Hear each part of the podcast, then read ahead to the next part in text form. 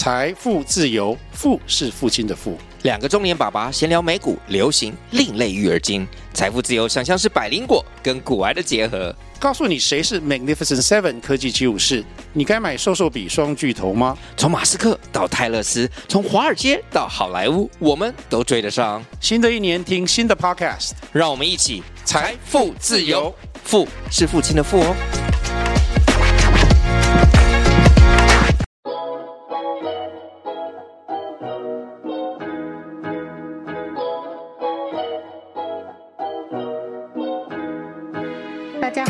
欢迎收听《设计师爱看房》音频节目，我是安琪拉。节目主要访谈各个专家达人，分享买房大小事、投资理财和斜杠收入。透过轻松有趣的对话，帮助你学习房产知识，让你买房不后悔。那今天的主题呢，我相信应该大家都会很感兴趣，就是现在升息的情况之下，那买房收租是否还有效益呢？说实在话，安琪拉我也很想知道这件事情。原因是因为前阵子啊，就是我公公，那真的是不晓得是哪根筋不对。因为呢，我们台中家隔壁的房子打算要卖掉，然后呢，我公公就觉得说啊，那就干脆把隔壁的整栋买下来，然后做隔套收租。可是他其实完全没有任何的概念，而且我和我先生同步问他说，那你有没有做市场调查？有没有上网查五九一？哇，真的是老人家啥功课都没做，我们真的是极度担忧，怕他失心疯，然后呢说买就买。那当然就是说，这也引发到我另外一个疑惑，就是说现在。房子升息，房价变很贵，买房收租还真的是一个不错的投资吗？基本上，安琪拉我是住在桃园，那大部分会听设计师爱看房的朋友们也都是以啊、台北、新竹跟桃园为主的，所以今天我们就以桃园房市为主。因此，我再次邀请到我在桃园中坜区的那个房仲好朋友玉文来跟我们分析以及讨论说现在房市的趋势啊。以及桃园它的地域性又有什么不同？是否还很适合做买房收租？我们就来欢迎玉文。Hello，很高兴今天受访安琪拉 Angela 的访谈。啊，大家好，我是中信房屋中原大学店的店经理刘玉文。Hello，玉文好。对，我相信这一个问题呀、啊，好，这是我安琪拉，我真的是很特别的有兴趣。哎，又升息又通膨，而且呢。新闻媒体都一直不断的在讲房市低迷，交易量降低。那我看全台的那个交易记录，确实是变得很低了。那这样子的话，是否也会联动影响到桃园的房市交易？嗯，其实比起去年来讲的话，那今年的成交量是的确它是有下滑的，但是整体来讲，桃园它的价位并没有下跌，价格却是有止住的状态。然后并没有持续的往上走，那这样对大家其实也是一个非常乐观的现象。那其实交易量下滑，嗯、呃，还有一个主要的因素是因为政府限贷，嗯，就是如果大家有在看新闻的话，就会发现自然人的第三户贷款已经只能到四成，然后我们的金管会也规定最高的银行贷款就是第一户也只能到八成。对，没错。对，那所以，呃，像。第三户，像因为我们平常都会先买一间，一开始先买一间小间的，然后中间再买一间，哎，可能两房的。那当真的想要换房的时候，当你在第三间的时候，你就发现，哇，一间可能两千万。那由于政府限贷的关系，你前面两间又都有贷款的情况下，你就等于要拿呃一千两百万，嗯，这样子就会非常的有压力。对，那我觉得这也是一个让大家觉得比较有压力的地方，所以让。整个政府现在的过程，让大家可以再多买很多间数，这样子每一间都要考虑得很清楚。其实重点也是在杜绝投资客啦，因为投资客都会用这种方式。嗯，以前都是第二间、第三间都还是可以用八成去做贷款，对，甚至还可以享有宽限期。嗯，而且其实升息对大家其实也挺有感的，因为这两年如果条件比较优的在申请那个自用贷款的话。那还记得我大概前两年吧，地板的利率应该是一点三一帕，没错。那现在已经升到一点九。呃，对对对，我特别有感。对，对，其实是非常有感的，浮动利率都看得到。对，就是像因为我前两年刚好也有就有有也有买房子嘛，对不对？然后我记得，哎，我那时候要申请一点三二，那一点三二的那个、哦，它就已经默默已经到一点八七了。嗯嗯，对，所以其实是某种程度很有感的这样子。其实应该是说，现在所有缴房贷的人都非常有感。对，但其实这状况下，就是你应该是只会发现一个月大概可能至多付个五百到一千左右啦。但但是只是利率的调幅，你会觉得它升的特别的快速这样子。对，嗯，那再来就是我自己也有看到一个数据，很有趣。就是呃，全台湾的房市交易量都是下滑的，对，唯一有还在增加的就是桃园市跟台中市。嗯，对，呃，因为其实台中跟桃园它的推案量算比较大的，嗯，然后所以我们会不断的有交屋的这个情况，那所以移转动数会比较多一点这样子。对，那这是也是因为呃，整体因为其他相对于其他县市的推案量没那么大。所以我们的移转动数没那么，他们的移转的动数没有那么高，所以我们的成交量，呃，有可能有增长，然后或者是就是哎，跟去年差不多，但是其他县是因为他们完全没有任何移转动数的交物量，嗯，所以才不会有增长的情况下，嗯，对你这么说也没错，因为桃园跟台中的那个新建案是比较多的，嗯，那么几年前的那些预售物件案也差不多会是在今年。就是开始陆续交屋，那它的成交量就是交易量就会相对比较提升一些。对，然后刚刚还有提到就是交易量下滑，还有另外一个呃主要因素也是像房地和一税，嗯，这也是挺有感的。然后因为大家都知道政府现在在打预售屋嘛，对，那其实，在打预售屋的情况下，就投资客就不会去买预售屋，只剩下自用客了，对，就自住客了这样子。那所以当呃，预售屋没办法再往上走的时候，那其实整体的房市就会维持不动的状态，就会比较停滞一点点这样子。嗯、对，嗯，但我觉得，因为现在桃园还在发展它的多项的重大建设，所以其实我自己本身对桃园的整个房地产都还是非常乐观的。但是现在目前的价格是止住的状态，也会是一件好事。所以如果想要买房子的人，他们这个时间点积极去看房。我觉得还是有机会挑到还不错的价格。嗯，这时候玉文也是给大家建议啦，就通常在这个不好的时间点啊，反而是溢价空间最好的时机。对，如果你这时候去看预售案的话，因为之前可能诶去买预售屋的时候，然后全部都是满满满的人嘛，啊，现在还不二价之类的。对，现在可能你稍微可以可以花一点时间去跟他们。谈一下这样子，对，就可能他们久久才看到一个客户，就会把你待遇的像 VIP 一样，对，就能够给你 的任何好康都会给的比较的足够啦。对，然后呃，也有发现现在中古屋啊，它的开价跟底价是比较接近的，嗯，就是溢价空间变小了这样子。就是它可能调整了开价，然后但是问题是它的溢价的空间是比较幅度比较小哦，等于是它自动就是把开价变低。对，就是哎，可能假设屋主的底价是七百五好了，那呃，可能以往屋主会预期心里面来讲，哎，我要卖八百多万，那现在可能哎修正到七百九十八，但是其溢价幅度就会少很多这样子。就因为你看七九八跟七五零只差了四十几万，对，就会有类似这样子的情况下发生。其实这一点对于现在想要买房的朋友们是好事，嗯，也就是说它的开价跟它实际的底价的差距是越来越低的，对，就会比较趋近开价这样子，嗯，嗯，所以其实啊、呃，大家也不用害怕说，因为最近升息又通膨，那买房是否不容易？如果说是以桃园房市来讲，那玉文刚刚有提到了啊，目前的房市是止跌的情况，那再加上就是溢价空间是高的。如果你是购买预售屋的话，那至于中古屋的话，屋主已经自动把开价去调低，让它跟那个屋主心目中的底价已经有一点接近了，所以反而就是我们很多时候都在说。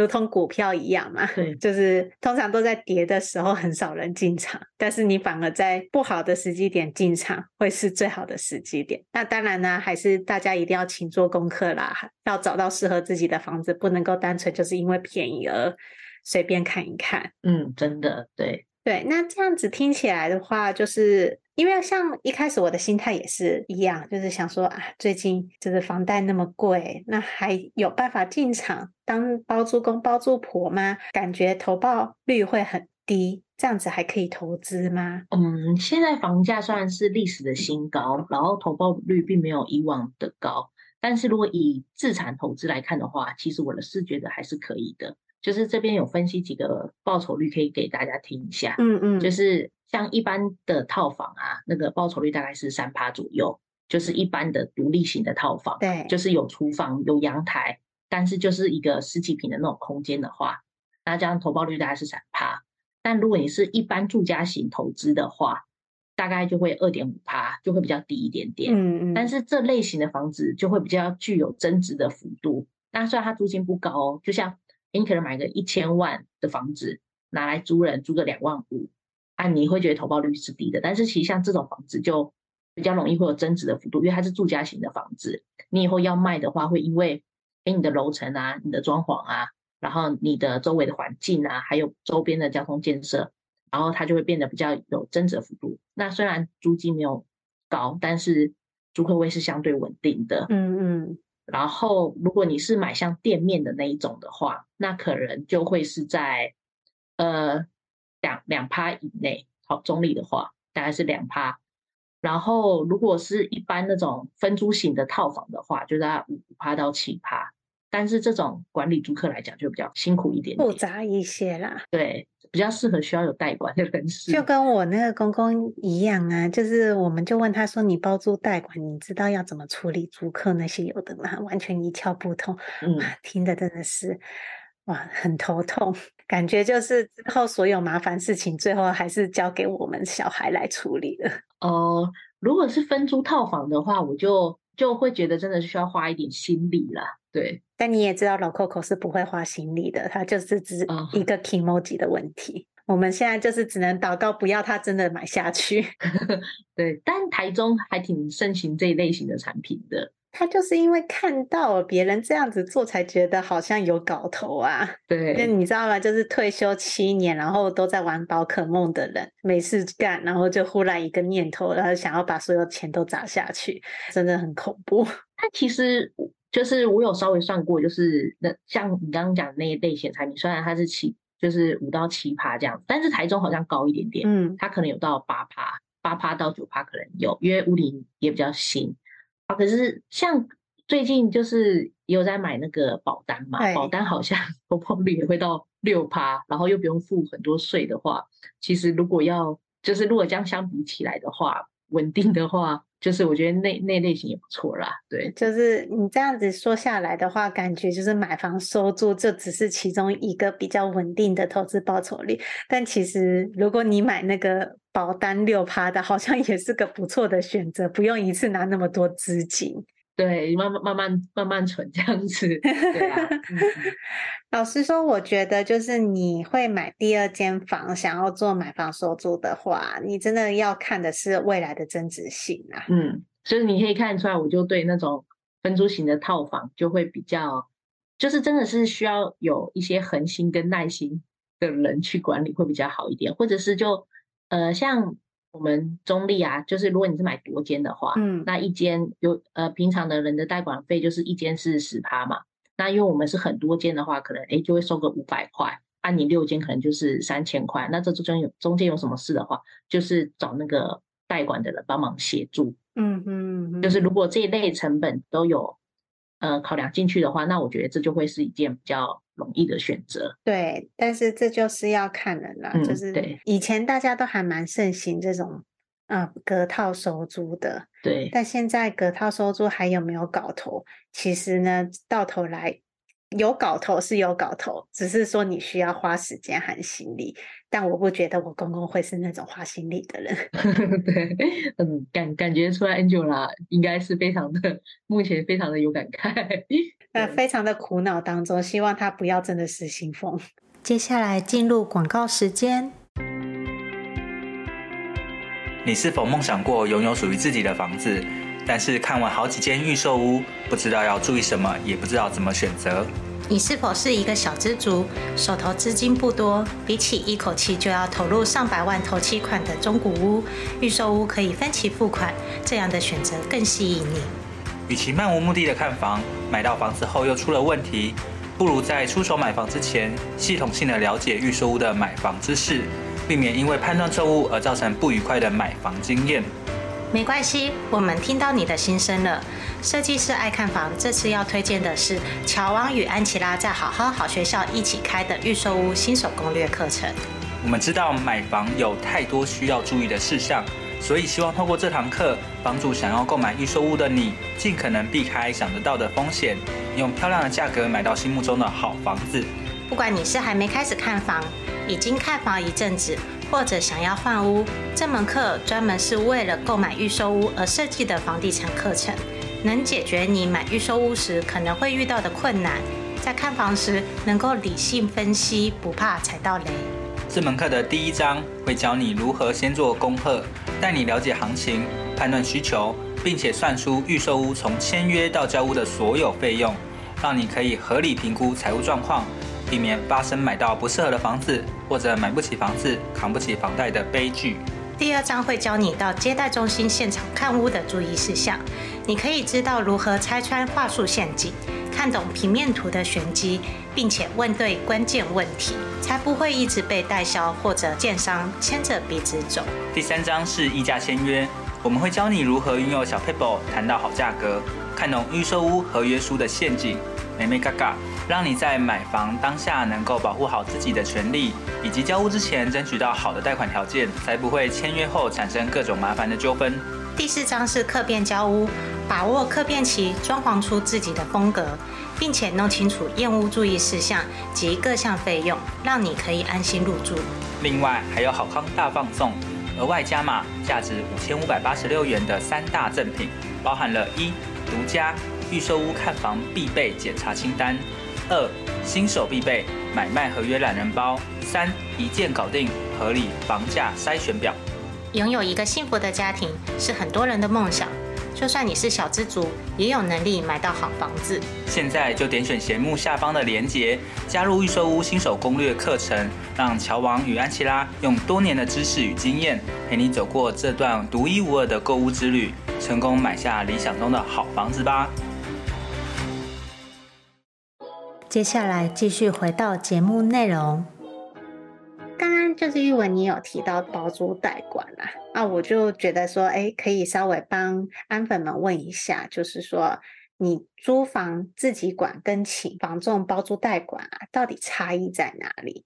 你刚刚是说嘛，就是给他们一个抽佣金，一个月的租金多给五百块钱，那他们可以帮忙做到哪些服务，然后让屋主比较放心，甚至是比较不会花那么多心力。嗯，好，那呃，像刚刚有提到说租屋到底要给自己管还是给房仲管这件事哈，那、我觉得因为租屋的事项是非常繁琐的啊，如果你请一个专业房仲去帮你代管的话，我认为会比较合适。就是嗯，因为房仲比较可以站在一个非常中立的角度去处理一些租的状况，就是你可以试想一下下哦，如果今天租客啊，就是随时随地都可以找得到你。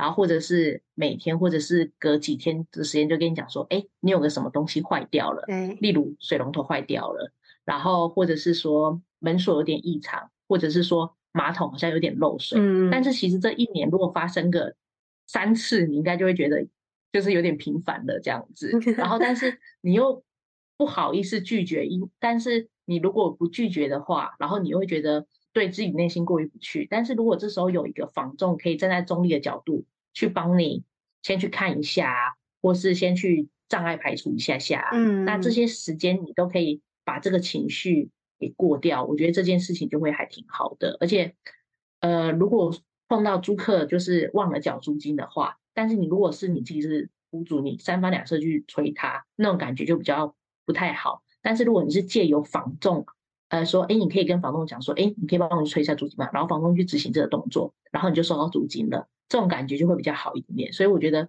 呃，在这一个过程中，我会觉得请个代管的人会比较好一些些，就是会把你这些情绪消化掉。嗯，了解，因为说实在话，就是很多有房子啊，应该是说有多间房子的人，大部分都是退休人士啦，对，又或者是比较年迈一点的，嗯，那通常比较年迈的人呢，他要处理这些事情很繁琐的事情，是很没有体力和精力的，对，所以才会有包租代管这个服务在。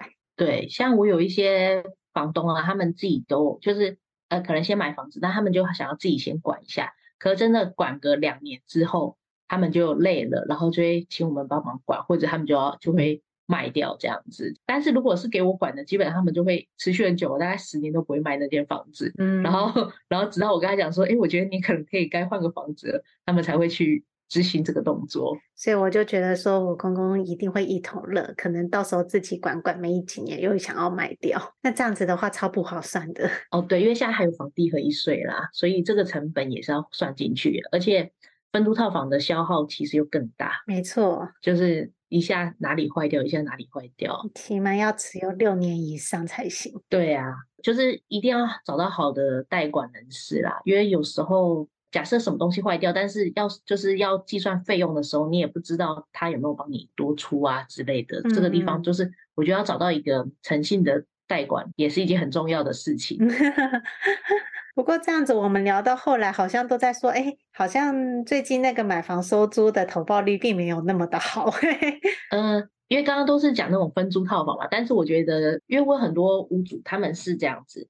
先买一间房子，然后哎就收租，那就是收正常的租金。嗯，但是在这中间，就是可能多缴个一个月多缴五千块。你是说他在赔钱的情况之下，每个月要多缴五千块，还是说他是刚好租金和房贷都有收支平衡？哦，一定是不会平衡的，因为现在的 那个买价比较贵一点点，所以是不会平衡。对呀、啊，因为我记得现在买价那么高，你就算是租金算下去也得合啊。对，除除非你是像刚刚的一开始你买那种独立式的套房，嗯，就三趴的那一种，那种会比较趋近于你不用再多花太多钱去交本，呃，不用去花太多钱去交本利。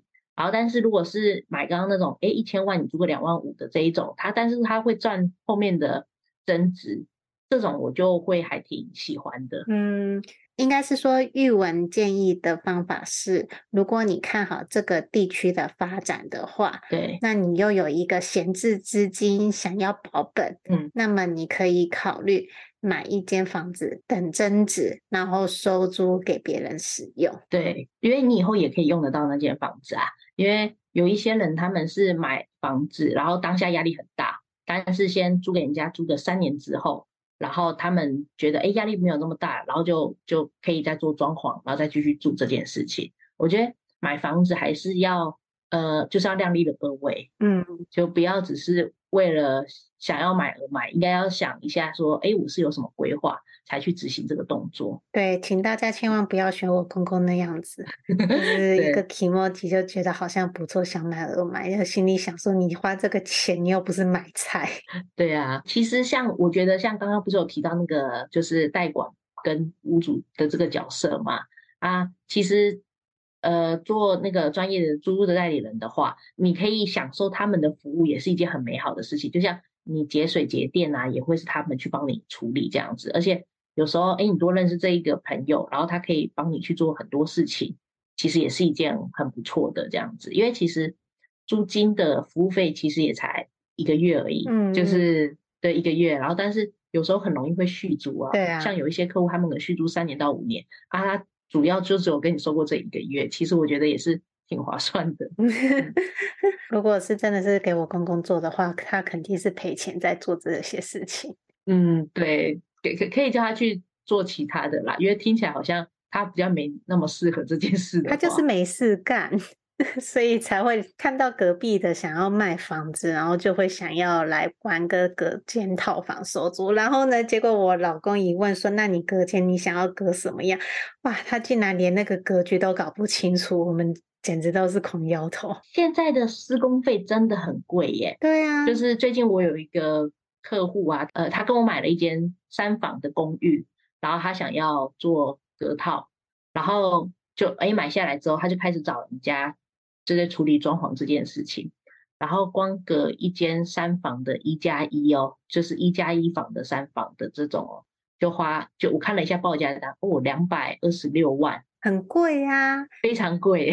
我们就有跟那个长辈讲说，你光是还要再做隔间收租，你还要再多花两三百万上去，你这样子真的划算吗？对，这这这这边的那个成本也是要考虑进去的，这样子、嗯。真的，反正就是我们很想要劝公公婆婆打消这个念头啦。嗯，不要因为就是隔壁的房子要卖，然后想要买走来使用，没意义呀、啊。真的真的，对啊，再好好跟长辈聊一下。对 对。